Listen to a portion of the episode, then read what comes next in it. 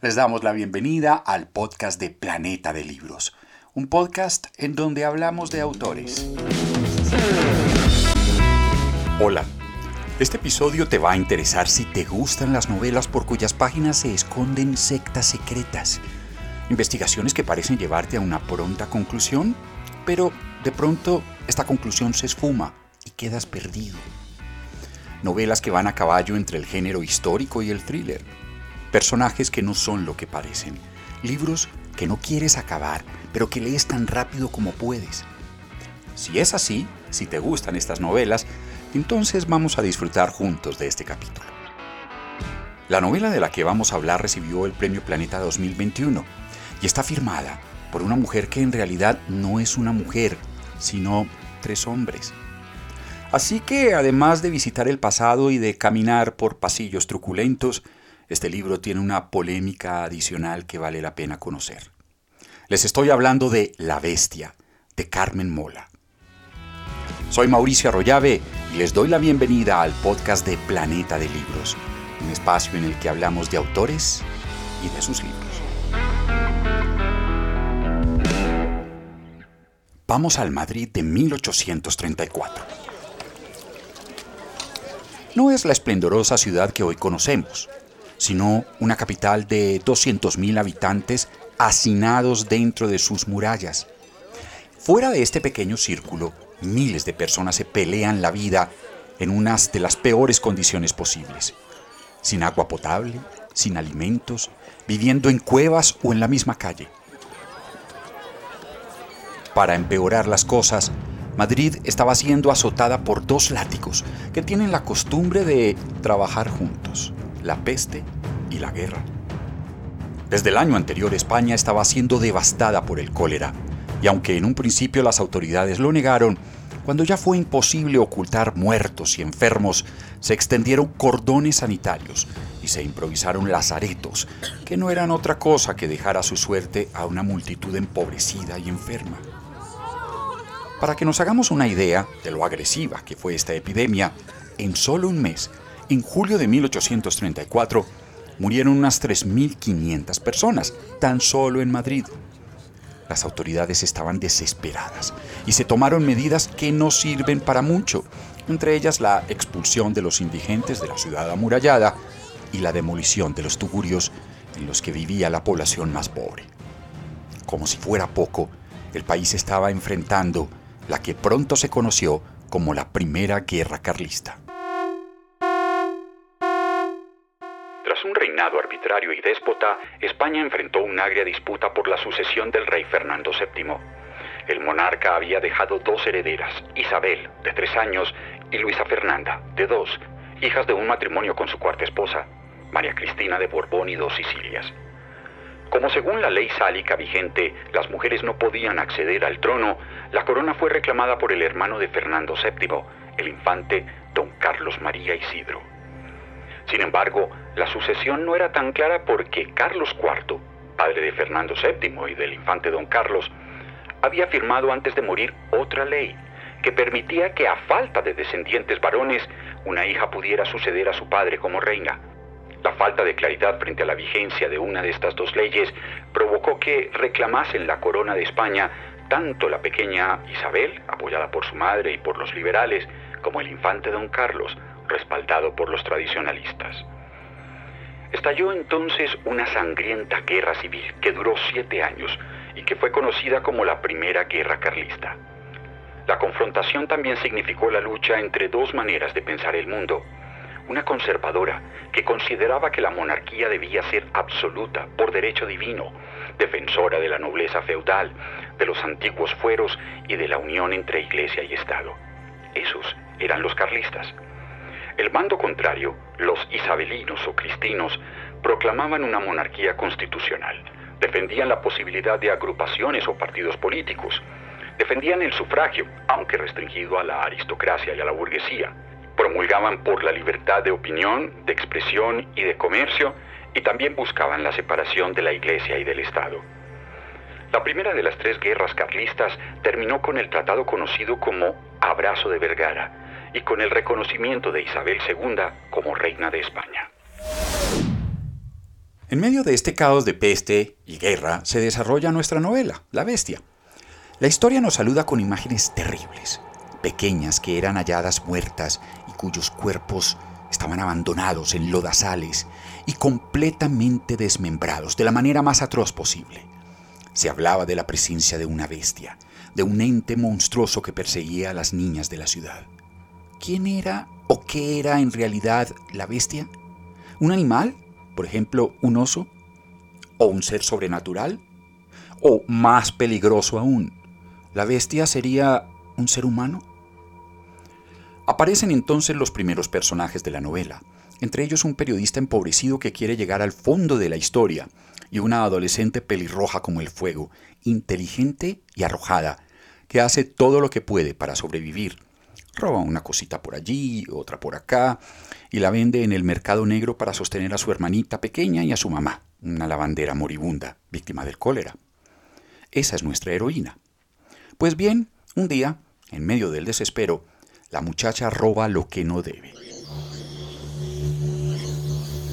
Un anillo de oro tallado con dos masas cruzadas y un pequeño papel con una información encriptada entonces se desencadenan unos acontecimientos que involucran sacerdotes y frailes, sociedades secretas, niñas secuestradas en mazmorras, pedofilia, casas de prostitución, médicos, policías de pacotilla y personajes de alta nobleza. No les voy a adelantar nada porque sería un crimen arruinar todas las sorpresas que trae la historia. Lo que sí les digo es que la cosa se complica mucho. Los personajes de esta historia, que son muchos y juegan papeles importantes, aparecen y desaparecen en giros imprevistos que dejan al lector desconcertado. Uno llega a creer que la solución de los misterios va por un lado y ¡zas! resulta que no es por ahí. Eso es interesante y es uno de los juegos literarios que más apreciamos los amantes de la novela negra. Todos los acontecimientos novelescos, como ya lo habíamos comentado, están incrustados maravillosamente con hechos reales, como la peste, la guerra o un episodio histórico, conocido como la Matanza de los Frailes. La Matanza de los Frailes es un episodio histórico que todavía hoy, 187 años después, no ofrece ninguna claridad sobre sus causas. Las cosas ocurrieron más o menos así. Recordemos que en ese momento Madrid estaba siendo asolada por el cólera. Corrió además el rumor de que la Iglesia, que había tomado una posición carlista en la guerra, estaba envenenando las aguas para eliminar a la población disidente. Los ánimos estaban muy caldeados y la gente necesitaba culpables. Según algunas crónicas, alguien dijo haber visto a una persona derramar un líquido en una fuente de agua y se formó una turba enfurecida que se dirigió hasta el Colegio Imperial de San Isidro, donde los monjes se encerraron e hicieron tañer las campanas a rebato. La multitud se indignó aún más, tumbó las puertas y mató a varios monjes y sacerdotes que opusieron resistencia. Lo mismo sucedió en el Seminario de los Nobles y en el convento dominico de San Nicolás. Más tarde, en la noche, la turba alcanzó los conventos de San Francisco el Grande y de San José de los Mercedarios. En total, ese día murieron unos 100 religiosos. Lo extraño de esa masacre es que fue tan repentina, pero tan certera, que los historiadores se debaten entre si fue producto del miedo y de la ira popular por la desolación del cólera, o si fue impulsada por una secta secreta como la masonería o los carbonarios, sociedades de carácter anticlerical y a favor de los anticarlistas. Por todas esas razones, la novela, La Bestia, además de alcanzar un número muy grande de lectores apasionados por la trama, también ha sido muy polémica por su autora, o por sus autores para ser exactos. ¿Cómo va la cosa? Veamos. Esto fue lo que pasó el 16 de octubre de 2021 cuando se dio a conocer a la ganadora del Premio Planeta. La obra que concurre al Premio Planeta 2021 con el título Ciudad de Fuego de Sergio López corresponde a la novela titulada La Bestia de Carmen Mola.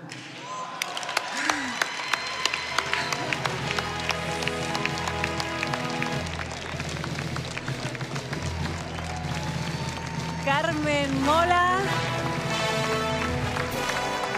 y la bestia.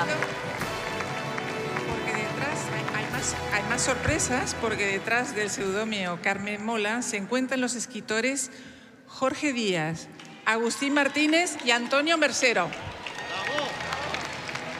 todo el mundo estaba desconcertado. Carmen Mola eran tres hombres, Agustín Martínez, Jorge Díaz y Antonio Mercero, quienes estaban detrás del seudónimo de una mujer, Carmen Mola.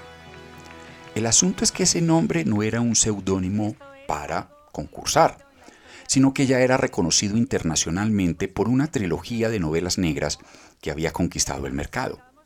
Se había dado a conocer al gran público por una trilogía que narraba las investigaciones detectivescas en tres casos muy difíciles y peligrosos, y que fueron llevadas a cabo por una tal Elena Blanco. Esas novelas eran La novia gitana de 2018, La red púrpura de 2019 y La nena de 2020. Por supuesto, se generó mucho interés alrededor de una escritora que no daba su cara, de la que no se sabía nada. Algo que no es novedoso, recordemos el caso de Elena Ferrante, por ejemplo, pero que genera mucho éxito de mercadeo. Lo que no es tan común es que tres hombres hayan despistado a su público bajo el nombre de una mujer, especialmente en estos tiempos. Eso no gustó a muchos colectivos feministas que se sintieron engañados. En la literatura no ha sido inusual el uso de seudónimos para enmascarar el sexo del escritor o escritora. Tanto hombres como mujeres han utilizado esta práctica, aunque en general con fines distintos. En el caso de las mujeres, era común que sus seudónimos masculinos se utilizaran para esquivar la censura. La lista es larga. George Eliot era en realidad la novelista británica Mary Ann Evans. Karen, Ellis y Acton Bell fueron los tres nombres usados por las tres hermanas Bronte, creadoras de libros como Cumbres Borrascosas, Jane Eyre y Agnes Grey. La escritora de Mujercitas, Louisa May Alcott, escribió sus primeras obras bajo el seudónimo A. M. Barnard. George Sand en realidad era la periodista y escritora francesa Amantine Aurore Dupin. Mary Shelley, autora de esa obra maestra que es Frankenstein, tuvo que presentar su libro con el nombre de su esposo, el poeta Percy Shelley. Un caso más contemporáneo es el de la propia J.K. Rowling, autora de la saga de Harry Potter, quien también firmó con un seudónimo masculino algunos de sus libros y escribió una serie de novelas policiales bajo el seudónimo de Robert Galbraith. El caso de hombres que firman con seudónimo femenino es más inusual y se debe a causas distintas, como mercadeo o como afirmación política. Aquí algunos ejemplos. Los italianos Pierdomenico Baccalario y Davide Morosinotto, autores de literatura fantástica juvenil, firman como Amelia Drake. Mohamed Mulesul, escritor argelino, usa los dos nombres de su esposa, Yasmina Cadra, para evitar la autocensura, dice él, y para homenajear a la mujer argelina. Carlo Andersen y Not Meister escribieron a cuatro manos más de 30 libros bajo el nombre de Lisbeth Werner. Sus textos relataban las aventuras de Puck, una huérfana danesa interna en un colegio. Stefan Mallarmé y su colaborador Ulrich Lehmann firmaban sus artículos en una revista parisina de moda en 1874 bajo el nombre de Marguerite de Pont y Miss Satan. Como ven, esta obra tiene muchas cosas interesantes. Es un libro que se deja leer fácil, aunque con imágenes muy escatológicas, algunas de ellas tremendamente violentas. En mi opinión, está muy bien retratado el caos que debió ser el Madrid de esa época. Fangoso, desigual, con personajes marginales contrastados con el esplendor de la nobleza de la época. También es impresionante cómo relata el desprecio que la sociedad llega a sentir por los enfermos por una peste o por quienes hayan tenido contacto con ellos, algo que vimos muy de cerca, sobre todo en las primeras etapas del COVID, cuando atacábamos al personal médico como si fuese mensajero del demonio. Igualmente, es una novela que recuerda que las falsas noticias y las mentiras corren más rápido que la verdad, que evidencia ese comportamiento errático, ese actuar manipulable que podemos demostrar cuando estamos desesperados. La novela también demuestra la manera como una peste tiene profundas implicaciones políticas y cómo en toda la historia de la humanidad ha habido ciudadanos de primera y de segunda, todos con morales acomodadas, pero con el dedo acusador listo para juzgar. Muchas gracias por acompañarme en este capítulo del podcast de Planeta de Libros. Les habló Mauricio Arroyave. Los invito además a que me visiten en el canal de YouTube El Ojo Nuclear con más contenido. Tanto aquí como allá recuerden, solo me propongo transmitir un sentimiento de amor por los libros. Un amor que es tan contagioso como el cólera, pero que en lugar de muerte trae vida, pero sobre todo felicidad.